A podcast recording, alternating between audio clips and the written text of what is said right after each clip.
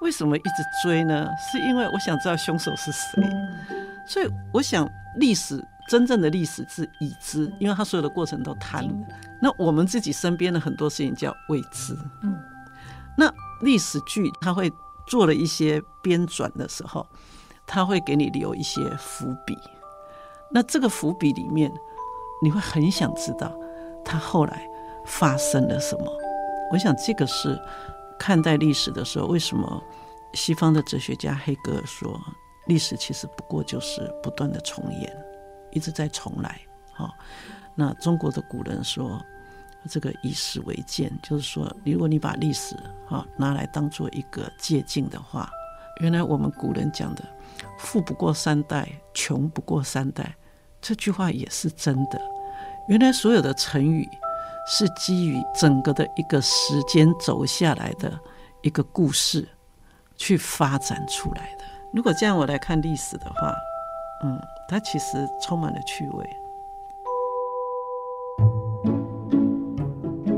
新世代聊心事，聆听正言上人法语，聊聊我们心里的想法。我是金霞，在今天的呃节目内容上，我跟听众朋友来聊了这个话题哦，就是啊、呃，你是如何来看待历史？好，对于这些历史篇章，有没有什么正确打开的方式？而且，其实我想，如果呃最近这几年来哈，为爱追剧的人，可能也会去感受到，其实如果那个故事还是真实的故事的话，会比较容易去吸。吸引人，然后会愿意，就是更多人想要去看或去探究这故事背后的意义。那说到其实，呃，过去读历史，以金霞来说啊，也是这样感觉，就是呃，这历史故事啊，因为要考试啊，要背啊，背这些文人的历史，或者是这些人的名字等等的。对我们未来人生到底有什么用？哈，不过因为这个历史剧或时代剧的风行，让追剧的人都会开始愿意去关心我们生活当中过去历史发生的事，也或者会去开始搜寻，哎，那个时候当下的人事时地物是什么样的关联之下，让他们做出了这些决定，不管是时间的背景，也或者是空间的环境，还是人和人之间的关系。怎么会有这样的一个牵连，而后有一些历史的事件发生？所以，呃，很多人因为可能追剧，开始去思考历史对于我们的生命的价值，或对我们生活的价值是什么。可是，其实。因为戏剧的效果，哈，开始我们也会去质疑说，因为是几百年前或几千年前的事情了，所以到底写的是真是假？那会不会影响到我们现代呃对于看待历史的感受又有一些不一样？那我们今天呢，在节目当中就来邀请到慈济基金会编撰处主任洪静原静原老师来到我们的节目当中。老师你好，哎，金霞好。嗯，还有所有的听众朋友，大家好。嗯，老师对于这个历史的重视这一块啊，其实你也投注很多心力在这上面，有很多心路历程哈。我们今天在节目当中可以跟老师哦来呃，请他分享一下。但是一开始我也想问到说，在读历史的时候，其实都会有一个想法，就是我读这些历史到底要干嘛？呃，其实我觉得，我觉得历史很简单，它就是过去的故事。嗯，啊，即使是上一刻。或者是昨天啊，它发生的事情，然后你觉得说你想把它提出来，你可能放在脸书，你可能放在 Line 哈，或者你放在 YouTube，然后你跟别人分享，然后当别人去点阅，然后去传的时候，它传久了，它就变成了一个故事。然后这个故事呢，一直说一年、两年、三年、四年。当他被说到变成一个啊，人们想到类似的事情就想到这个故事的时候，它就变成了一个历史。其实我自己对历史的概念是从看野台戏，因为我们乡下人嘛，嗯，啊，看瓜戏，哦，酬神谢戏，就搬个板凳，或者是站在那个戏棚下。所以从以前哈，历史真的是从听大人讲故事。因为你很想知道剧情是怎么走向，所以我觉得应该把历史当做一个故事来看待。我不是说真实不重要，而是说当真实它以故事的形态来诉说的时候，它更容易被我们的好奇心来接受。所以其实你会发现说，在慈济，我们很鼓励人们讲故事，嗯，就他参与到的或者他经历到的，呃，甚至佛陀他说了很多譬喻的故事，因为很多理是没有办法用逻辑的语言去说的。那中国或世界各地，它其实戏剧都有一个作用，就是教化。嗯，它其实教化，因为他想让你知道说啊，这样的人发生了这样的事，还有这样的结果。然后你用科学的话来讲啊，它是很深的这种逻辑，就是哲学。那你用宗教来讲，它叫因果。嗯，好，好了，我一跟你讲因果，你就觉得说哇，我这太这个严肃了。那我说，你没有读书会考不及格，没读书是因啊，考不及格就是果。然后当有一天这个被当了很多次、被延毕了很多次的人，他变成了一个成功的人，他的故事就成为了一个传说，也成为了一个经典。嗯，啊，啊所以我其实自己很喜欢看人物传记，从高中到大学有个阶段，我拼命的去追人物传，因为我想知道这个人的故事。好，所以大家要把历史当做一个故事。好，那说故事“故”这个字本来就加了一个古代的“古”嘛，嗯，好，啊旁边就是一个文章的“文”，嗯，那就是古代的文章嘛。啊，一定要有事情，事本身一定有人，嗯，啊，就人跟人之间啊，然后怎么发生的啊？既然是人，他如果在一个时时间跟空间里面，好，所以我们就讲说，哎呀，它是属于啊民国初年的戏啊，或者说，哎，它是属于未来的戏，好的，未来。外太空，好，对不对？我们就这样讲啊。然后，呃，某一个小村庄，啊，比如说，我们看那个《鬼灭之刃》，有没有？嗯嗯。啊，他也要讲，好，他那个炭治郎的背景，对他，他跟你讲，他同一个小山村，然后那个时代他有一个传说，嗯，啊，有这样传说，所以发生这样的事情，所以他炭治郎他必须要去学，他必须要去找到真相，而且他必须要去灭掉这些所谓的恶，恶的力量。所以你发现说。历史它其实以各种不同的面貌跟形式出现在我们的周遭，是我们自己呀、啊、不自觉的、不自知的。好，那我追日剧、追韩剧，我是真的追了很多。你看他的那个大合剧，日本、韩国都有，中国也有，啊，台湾也有，就是那种大合剧。你看现在现在公司很夯的一个戏叫《牛车来去》。嗯，老师，你这个剧都很新。我想说，哎、欸，会不会就是大长今啊？不是，因为你现在你看那个牛车来去，你会觉得说借腹生子这件事情，说啊、哦，原来在那么古老的年代。可是你知道，你如果知道他那个背后，就是说他只为了一头牛。嗯，好，就是说人呐、啊、是当做牛来拖那个，因为田要耕田，你就觉得很哀伤。然后那个过程当中的。呃，阶级还有当时在那个时代中的啊，所谓的高雄是一个大的城市，台南是一个小的地方，说高雄是一个什么都有，那就想，哎，为什么会这么差别这么大？我我们现在就知道，高雄是个港口啊，所以他你看他剧情里面他讲一句，他说。哇，每天那个船哦，这样子排队来啊，好多那个背货的人，有没有？很多人就，人然后但是要卸货，要有人去背，那你就可以去赚这个钱，这就是工人嘛。哦，他说啊，那那个是什么样的船？他说都是商船，世界各地来的啊。哦，原来那就是一个货运的港口。所以，然后当你今天再去，你想说啊，我到旗津去的时候，我今天去可能就是啊一个。假期刚过嘛，不是说啊，人山人海，观光。那它已经变成一个观光，因为它已经不再是那个没落了啦。现在看不到什么商人。那回过头来，你再去想说，哦，艋舺，哇，还是说你去想说，哦，九份，哦，瑞芳，哈、哦，就水晶酒嘛，哈、哦，金瓜石，哇，当时挖矿、嗯、啊，所以原来好多故事，哎，就发生在这样子的一个人呐、啊，这个人跟事里面，他其实。不会只有对立，他还有情感，他有亲情，他有爱情，哦，他也有所谓的欲望，哦，这个欲望里面包含了金钱呐，哦，情感、情欲，哦，就是我们讲，所以戏剧说戏剧表现哪有那么夸张？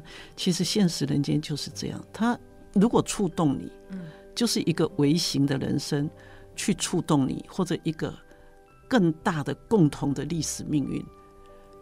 他让你感受到说啊，我我们也有可能在面临同样的情境。嗯，好，比如说，俄乌战争打了一年多了。嗯，第一个我们就会去想，这两个国家到底发生什么事？我们就去了解一下，俄国跟乌克兰到底。就是他们，他们彼此之间到底是什么样的事情，然后到底彼此在主张什么，要不然都不了解。所以我觉得读历史或者你去了解历史，有一个比较好的而且是理性的方法，就是说，我知道这件事情正在发生，但因为它虽然离我们很遥远，可是资讯离我们太近，我们都听到，而且我们都知道了，或多或少也都看到了。那你可以顺着这条路去了解一下。这个俄国跟乌克兰，他们在边界之间，还有他所谓的语言跟种族，好这样的问题，到底当时发生了什么样的事情，然后一直持续下来？那为什么今天它会演变成这样？我觉得这个就是一个，就是说你往前看一下，那回过头来你再看台湾跟这个呃大陆的关系的时候，你就会去思考说，啊，也是有千丝万缕的纠葛，嗯啊。所以这里面每一个人就会采取了不同的立场，啊，然后我们就会去想，这乌克兰的战争，他还可以逃到波兰，因为他欧洲是一个大陆。对。那我们台湾如果不小心发生了这个所谓的战争，不是，我们就想说，那我们能去哪里呢？我们从台北，我们从台北到屏东。不过就四百多公里，大概得五百多公里吧，哈。那台湾绕一圈就这样，那我也不会游泳，就算会游泳，游不了那么远，嗯、对不对？那我们能逃到哪里去呢？所以有人就说誓死抵抗，然后有人说哦不不不，我马上投降。嗯，这个这个都就是说借古或是借过去的这些故事对历史来。可是当我们自己并没有发生，对不对？嗯、可是如果它一旦发生，就历史上那么多的战争，然后你就看到人。做了各种不同的选择，嗯，那个选择就产生了他的命运，嗯，哦，只是说这样的命运到底是一种自主性的选择，还是一种被迫性的选择？你可以说我是在高度压力之下做的选择，那为什么别人有同样的高度压力，他却没有做这样的选择呢？有些人可能选择了。自我了断，就我们社会上看到很多，因为压力很大哈。最近我们在报纸上也看到有一些，这都不是很好的示范呐。所以我们看到很多哇，非常励志的。说那你为什么做了这样选择？所以当你往前推说啊，因为他的家庭，那再往前推，就推不上去了。好，也就是说啊，就历史上来讲，所以我要学这个，我要学那个。所以在佛教里面，他把它推到了。很多生很多世的前面，所以它叫做前世因缘果报。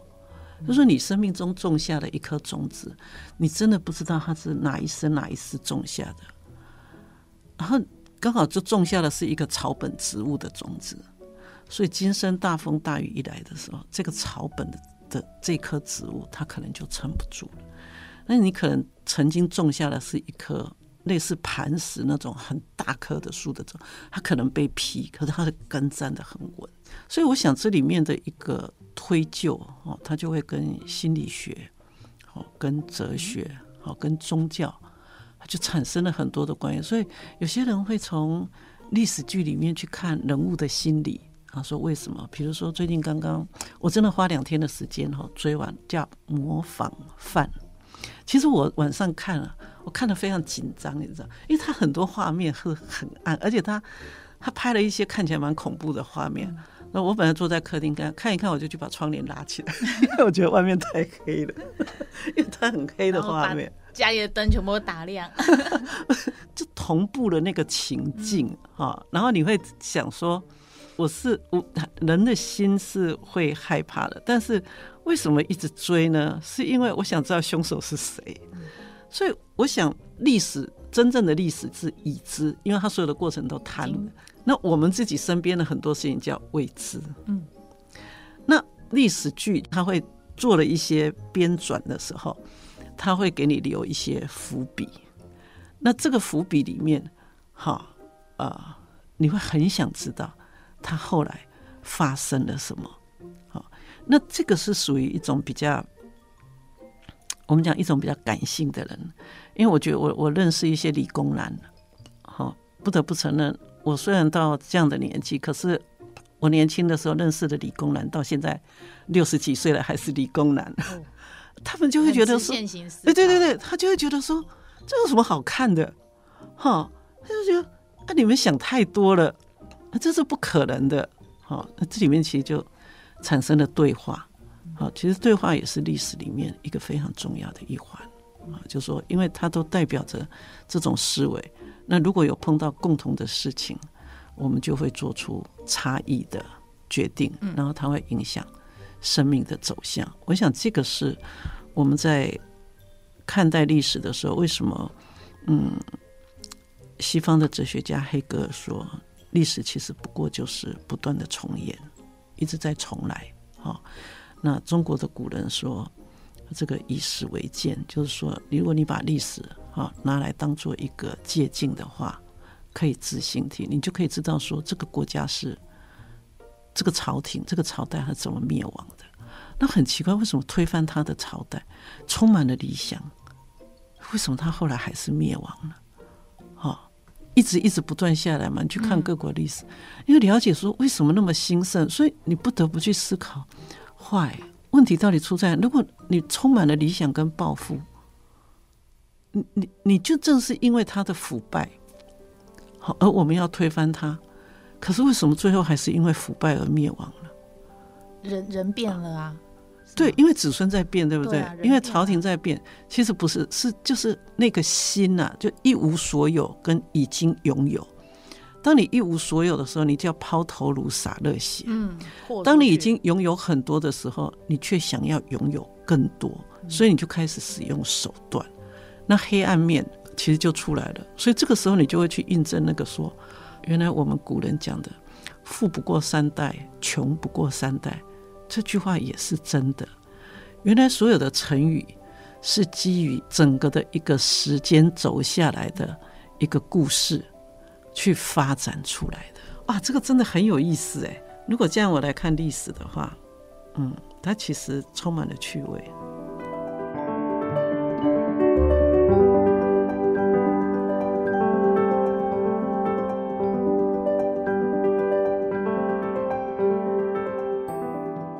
得每一个题都可以让老师说一集。我今天只是想说，哎，谈谈说，哎，到底学历史有什么用？然后像我们现在看的剧，像刚刚老师也提到说，你从小就爱看剧嘛，所以其实有一些剧或是伟人的故事，你看了以后，然后呃，也有一些很大的一些学习。不过老师在谈的时候，我也想到说，像最近啊，也谈论说，像那什么四郎返家，还是什么杨家女将这些故事。以前说是真的，可是其实现在说他编撰的，所以其实演变下来，历史流传了那么久，然后真真假假，你到底怎么样去判断？说像我们现在大家都很爱追剧，然后剧里面可能也会东加西凑，然后你也不一定确定它是真的假的。那到底怎么样去把正确的东西真的是留下来，然后后面的人去去看到那个事实？嗯、我们如果看电视剧哈。不管哪一个国家的，它跟历史关联的时候，它一定会在呃那个戏的最后面打一个“本故事纯属虚构，嗯、没有跟任何的事件人物怎样。”我每次看到那一句，我都觉得啊，那我花了时间在看什么？看剧情啊。可是你会发现到说，大爱台的故事背后，就大爱台大爱剧场的后面，他不会打上这一句话。嗯，好，就说我不是虚构的。所以今天其实当。上人他非常的强调这个历史的时候，是因为慈济已经走了五十七年了，而这个五十七年，他的确走出了一条不同的道路，而这条道路上，真的我们就称它为菩萨道，而且这菩萨不是一个两个，它是非常非常多个，而且几乎是遍布全球的故事哈，不管是呃年龄的，或者是学历的，或者是财富的，它真的都非常的不均等。但是他们却表现了共同的一个，就是爱，好，就好像嗯，土耳其的大地震，那我们上街头去募款啊，你看到每一个人穿着制服，拿着这个募款箱，然后这样子啊，弯腰低头感恩，你好，哈，五块五毛钱可以救人，然后怎么样？就你不会去想他的身份是什么。你这时候想的其实就只有一个，就是慈济的，他但他真真实实的在做这件事情，所以上人一直说为时代做见证，所以我们比较多的部分其实是整理上人的开示，他的法髓。那他特别强调要有人时地事物，就说第一个某年某月某日在什么样的场合，就是一时啊，然后佛，然后在什么地方，然后对哪些人说话啊啊，身边有哪些人。当有这样的日期可以去查考的时候，那我觉得我们在这个时代有一个更方便的，就是说它有影像，它有声音，日期啊的记录都非常清楚。你真的去翻他讲的，他有录音，他真的是这样子哎。然后旁边有人在，我就在现场哦。我真的当时就在哦，我想，我想这个跟戏剧有一个差别，是因为戏剧没有人站出来说，哎，我就是里面的那一个人，或哎，当时我就是那个吃瓜的群众，我真的就在那个现场。啊，所以他其实从某一部分来讲，看不到并不代表他是假的，但是看得到也不代表他是真的，这就是吊诡。嗯，好，因为人们对于事情的认知哈，向来都有一些属于他的各个面向的。因素成长、教养，去形塑出了一个他的决定，这是真还是决定这是假？好，决定这只是一出戏，还是决定我觉得它是一个恐怖剧？就相不相信，还是在于我自己啊？对，那在于你自己的这个我，它就变得非常重要。就是说，那你要如何形塑出一个，嗯，你比较喜欢？不要讲别人喜欢，因为我觉得要做别人喜欢的人很困难。但是我想，基本上当你喜欢你自己，我我不是讲那个自我感觉良好，而是说可以非常和谐的，觉得很平和坦荡的。然后像我刚刚从慈大走过来，我就看到了那个幸运草、炸酱草，然后开着那个小粉红色的小野花，我就觉得哇，好漂亮。然后我就沿路一直在看那个花，我就觉得好漂亮。我觉得当那一刻，自然跟我是有关联的。它它不是我只是匆匆走过的一个旁边的衬托而已。然后我抬头看看，说：“哇，那靠金石堂有一棵那个油桐花，上面那个树梢的那个花红艳艳的，开的非常的漂亮。”我就说：“哇，花开了！”我觉得那一刻就是当你能够张开眼睛去欣赏。很多身边的东西，哈，那你会感觉自己的生命其实是一个比较饱满，它其实并没有那么空虚。那也许在面对人间的一些事情，不管是跟你有关或跟别人有关的，你可能可以用一种比较好的态度，就是我们讲，因为你有厚度，你撑得住这个东西，好，就是去面对。但但是那这样的我要从哪里来？光读书够吗？我觉得。读书哈，只是指出一条路。如果这一条路你不去走，你不去试试看，这如人饮水嘛。嗯，好，那你其实永远不会有同样感觉。我跟你说花很漂亮，那你不去看，你不去感受，春天于你来说其实是没有任何意义的。哈啊，大概在就清明假期的时候，因为花莲也产柚子，我就跟我的朋友在四月五号，我们就从光复到瑞穗那一段。我我们就是去开那个一九三公路，去闻那个柚子的花香，因为这时候刚好是柚子花开的时候。然后因为很多的花，然后那个柚子的花是有一点野的，哈，闻也真的闻久了就像假的一样。那可是另外一种哦，那个柳丁，那个柳丁开的花也是白色，也小小的。我就开过，然后我们就一直在想说，哎，这个是柚子还是柳丁？好，我们就一直在讲。后来我们就看到一个农夫，所以你看，那我们就停下来，我们就问那个阿嬷，我们就说：“阿嬷，这是油啊是不？”伊讲：“这张是油啊，啊，这张是柳丁。”我讲：“哦，阿咱家冇种柳丁哦。”伊讲：“嘿啊，啊都迄香丁啦，哈，瓦伦西啊，香丁。”伊讲：“你看这花哈，啊，这个是安尼开，啊，这柳丁花是长这样子。”好，那我们就，那就沿路走，就很多柚花跟那个柳丁啦，哈开花。那他一讲呢，我就认得了。然后我们就开，我们就说啊，这个是柚子。好，那现在还是柚子比较多。然后开下来，一直到平地。好，后来我们就转台九线，然后就看，哎，我们说，哎，这个是柚子，这个是柚子。我们说，哎，以前我们开车怎么没有发现？因为路的两边有这么多的柚子，柚子。哈，然后我身边朋友就讲了一句话，他说，因为我们认识了他。当你认识了他以后，才知道原来他一直在你身边。哪怕植物都是如此，当你不认识他的时候，他就是，哎，你看那个树很漂亮，哎，你看那个树很漂亮，你就说，我想对于植物来讲，他说，因为你也不知道我是谁，所以你就把我当做一般一样的嘛。我们从别人从我们身边走过，我们对他来讲就是个凡夫，就是个 nobody，就是个。搭捷运的人，就是个搭高铁的人，嗯、就是个逛街的人。但是不知道为什么，当你认识了这个人，然后你看到他，你就说啊，那个就是谁，那个就是谁。那时候如果是你的朋友，你就说，哎、欸，你就开始跟他打招呼。所以你说怎么去看待这个东西？哈，我觉得认识本身很重要。就好像当你看到了蓝天白云的时候，你会说，哎，那是慈济人嘞。所以呢，你真的不知道他是就像说，哎，这是柚子，其实那是几十颗、几百颗的，但我知道它的整体叫做柚子，它叫柚花啊、原来这个味道是柚子的香味。我从味道到形状到开花，到有一天中秋节，我今天吃柚子的时候，我说啊，我终于认识你了，原来你的叶子是长这样子啊。那我现在还有一个东西分不清楚的，正在努力分清楚的，叫做芒果花跟龙眼花，因为到处都是啊，整个春天都在绽放啊，你就很想说去把它弄清楚。所以我觉得，对于慈济的这样子的一些故事，就是说，圣人希望我们留下来是真实的，它是可以见证的，哪怕他不在了，但是他的子孙在呀、啊。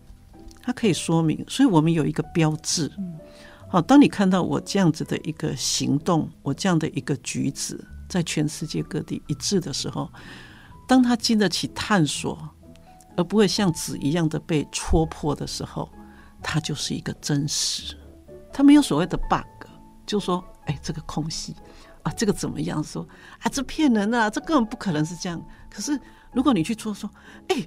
原来是真的耶！所以我们那时候就讲说，还好我今天是就站在柚子花的前面。如果我今天拿的是一块柚子香皂，我一定会说，这才是这是人工的，这是人工的，因为这花这香太香了。可是你在现场，我告诉你，它真的就这么香。那我问你，什么是真，什么是假？如果我不到这个现场。我真的会以为经历过怎么？我真的会以为那个香皂，就有时候我也会拿到柚子香皂。我说：“哎呀，这这味道太人工了，怎么会这样？”可是当我就站在柚子园，你会想：“天哪，原来你真的这么香哦，而且是香到让我受不了。”其实我在讲的是说，当你觉得它是假的，说你今天透过可能听到或者你看到，你觉得说：“啊，慈济这个这是真的吗？”那你不妨到现场去看一下，你去感受一下，这是真的。还是假的？当然有人会觉得说，可是私底下的他不是那个啊，那我就必须要讲，我们叫做啊一刻万年，好，就说回归神圣的原点。人其实没有那么神圣了，好，人也没有那么的庄严。但是如果你的生命中能够有某些刹那是庄严的，譬如我，我真的非常相信妈祖出巡的时候。那个这样十天啊，九天这样，人们在绕境的时候，那种虔诚哦，我跟你讲，那绝对是真的，诚心。你到了这个恩主公去拜拜的时候。还有你要接受那个修家有没有？嗯、有那个穿蓝衣服的。我一直到研究所的时候，我都还会，就是我就去那里，然后我就会，就是我站在那里，我真的很虔诚，你知道？然后就让那个阿嬷帮你这样啦啦啦，然后给你香灰包一包，然后你还要去绕一下，因为小时候妈妈带嘛，你就很会了，还会把杯这样子，然后你就回来就很安心的给他喝下。大家都觉得用科学就讲说，哎呀，你们怎么可以喝香灰啊？怎么可以怎样？我们就等到沉淀一下，我们就说啊，喝三口，我们还不是活了这么大？所以有时候你会觉得很讨厌，说老人家怎么都讲这种话？拜托，我也是个博士，好不好？嗯，我我也没有迷信，我只是跟你讲说，因为你生活中本来就夹杂着这个东西，你很虔诚，没有人到，除非他精神不正常，没有人特别到庙里面去撒泼打野的。嗯，所以当你今天在某一个场域的时候，它其实是让你非常的，就你的身心一致的回到那个清净、虔诚。就好像，也许你到 KTV 去疯狂，嗯，你到夜店里面去去啊，就玩的很嗨，它也是一刻。但是问题是，现在是哪一刻多一点？嗯，如果这一刻神圣庄严的这一刻，在你的生命中产生的次数更多。那疯狂的这一刻，它的比较少，所以基本上这个比重它就出来了。所以我想，所谓的净化人间，净化人间是希望你累积更多的正向的能量。好，所以为什么你要不断的去回归到虔诚的、庄严的、好祈祷的这一块？因为它其实在提醒着我们生命当中其实是有这么纯然的一颗。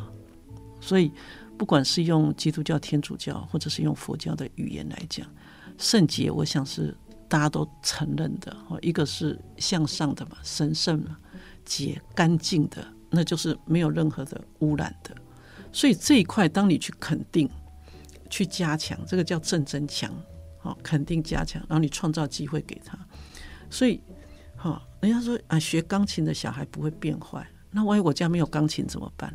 其实这一句话应该重点在于说，因为传统以来音乐乐主综合。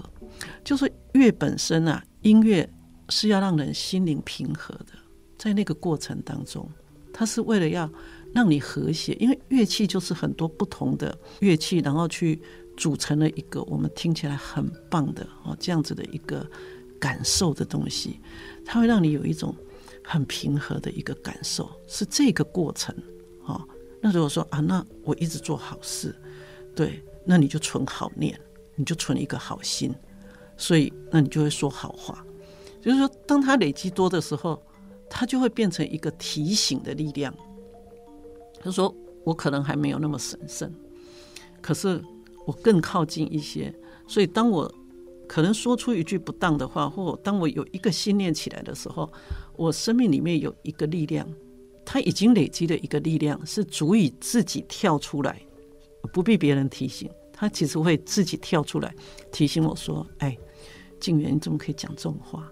哦，我自己当下就自我警惕，所以这个就是上人讲的时时自我警惕嘛。我就说，哎呦，分秒不空过，我现在正在浪费时间。就是你会突然之间自己有一种惊醒、惊吓，你就自己想说啊，然后想，天哪，我跟过去不一样了。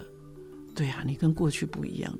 所以我想，这个是一个在有更多的这样的真实人生啊。或者真实故事在上演的时候，就是肯定一定是正能量，否定一定是负能量。嗯，好，不见得是相信，但你必你必须要相信他这一刻，然后你会想说，我能不能也像这样子？所以当你也忍不住掏钱出来捐的时候，当你也忍不住出来响应的时候，说，哎，他在义卖，哎，啊，我们去一下，我不能当摊主，那我总可以去买吧。好，我总，我们去做一点好事吧。我觉得常常有这样的一个信念，所以这样的一个真实的事情，就是说，因为我不想让你的认知最后是一场空，就虚幻，所以上人非常强调，瓷器的历史是一个见证，所以叫为时代做见证，为人类写历史。这个见证是真正的时间、空间跟人间，你找得到的场景找得到，时间找得到。事件找得到，人找得到，然后在这整个的事件过程当中，上人他做了一些什么样的指导？上人他做了一些什么样的决定？所以今天我们慈济大家集众人的力量，一起去完成了这件事情。那这个因为是过去发生的，所以上人称它为历史。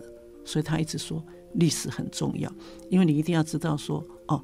我们曾经是五毛钱开始的，我们曾经是一群不认识字的欧巴桑，他提着菜篮，然后他就去菜市场，他去跟摊贩募了五毛钱，他自己先投，然后他去说，他唯一能说的就是我们要救人，他五毛钱也可以救人。他说啊啊啊，那那边有一个老太太，她倒在那里，哈，一个临终老太太，她没有人照顾。啊，真的哦，好，那我们去，我们去帮忙。那你说，哎，这事情是真的吗？哎，我们去找，哎，有哎，是真的耶。啊，当时有啊，我一种可以给他塞沙呢，哎，我一种可以给他叫狗呢，我一种可以给他冲一下，哎，有啊，啊，甚至他的孙子，哇，那种我哪嘛，好，阿姨就是安诺安诺，哎，这样讲起来说，哦，有人证，有物证，好，有当事人，哦，还有帮助的人。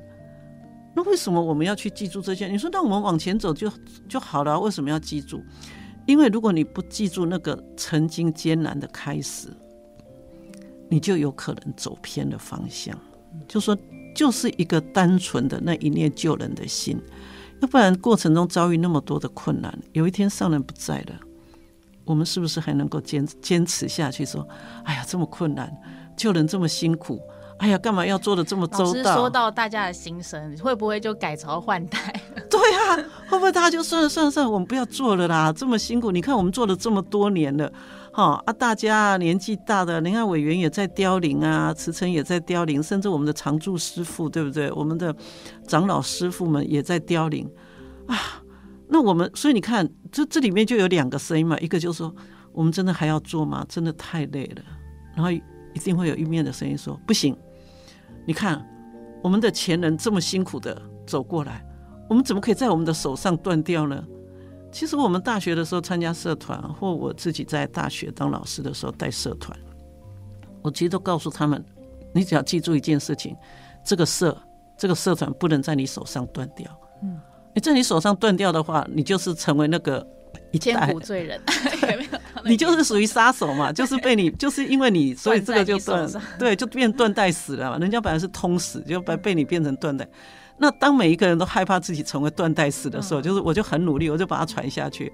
那所以下一代就责任很大嘛，家业这么大，要做的事情这么多，我能不能缩小一点？其实你讲起来，其实跟一般的人间事业哦，所以一直讲说，哎，父传子啊，对不对？佛陀一直想把佛法传给他的弟子。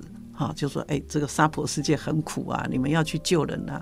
然后你看，像舍利弗啦，他们这些人，迦叶尊者，他们都觉得说，哎呀，我我们不是已经都已经解脱烦恼了，我们已经解脱之见，为什么我们还要来呢？对不对？可是佛陀讲的就说，哎，你真正的慈悲，你就是要再来。那一样啊，上人也说我生生世世要再来呀，啊。然后也是一直跟慈济人讲说，你们一定要接下去，你们一定要接下去，你们一定要传下去。但他传的不是一个事业，他就是传一个志业。这个志业啊，这这一份心念，不过就是为了救人，救苦救难。就哪怕你还有一口饭吃，你也能够分出更小的一口来给别人。今天喜欢追剧的静原老师分享了他打开历史篇章的方式哦，让看片、看戏。听故事不再只是茶余饭后消磨时间，还能在追剧的时候让我们跳脱成见，不拘泥过去。不管你是看动画片、看恐怖剧还是时代剧等等，每个人因为成长历练不一样，所以看待历史会有不同的见解和认知。或许从感性层面，也从理性层面，更有人会比较专专业点，用心理、哲学、宗教来看待这些故事。而这些故事也都是能够灌。溉我们生命的养分，更能是活用在做人处事上。所以，聪明读历史，它能以古鉴今，让我们以历史为师，人生路上的步伐才不会走错，也少走点冤枉路。这也是为什么历史剧为何让人想一追再追，甚至一刷二刷又三刷哈。也期待今天的这集内容值得您一听再听，更欢迎加入我们脸书多用心来与我们留言互动，说说您心里的想法。而下一集我们继续会请到静原老师来跟我们说说啊，历史留下最精彩的片段给我们，而我们怎么将这些感动人心的好故事持续永流传。新世代聊心事，聊聊你我心里的想法。我是金霞，我们下。回空中见。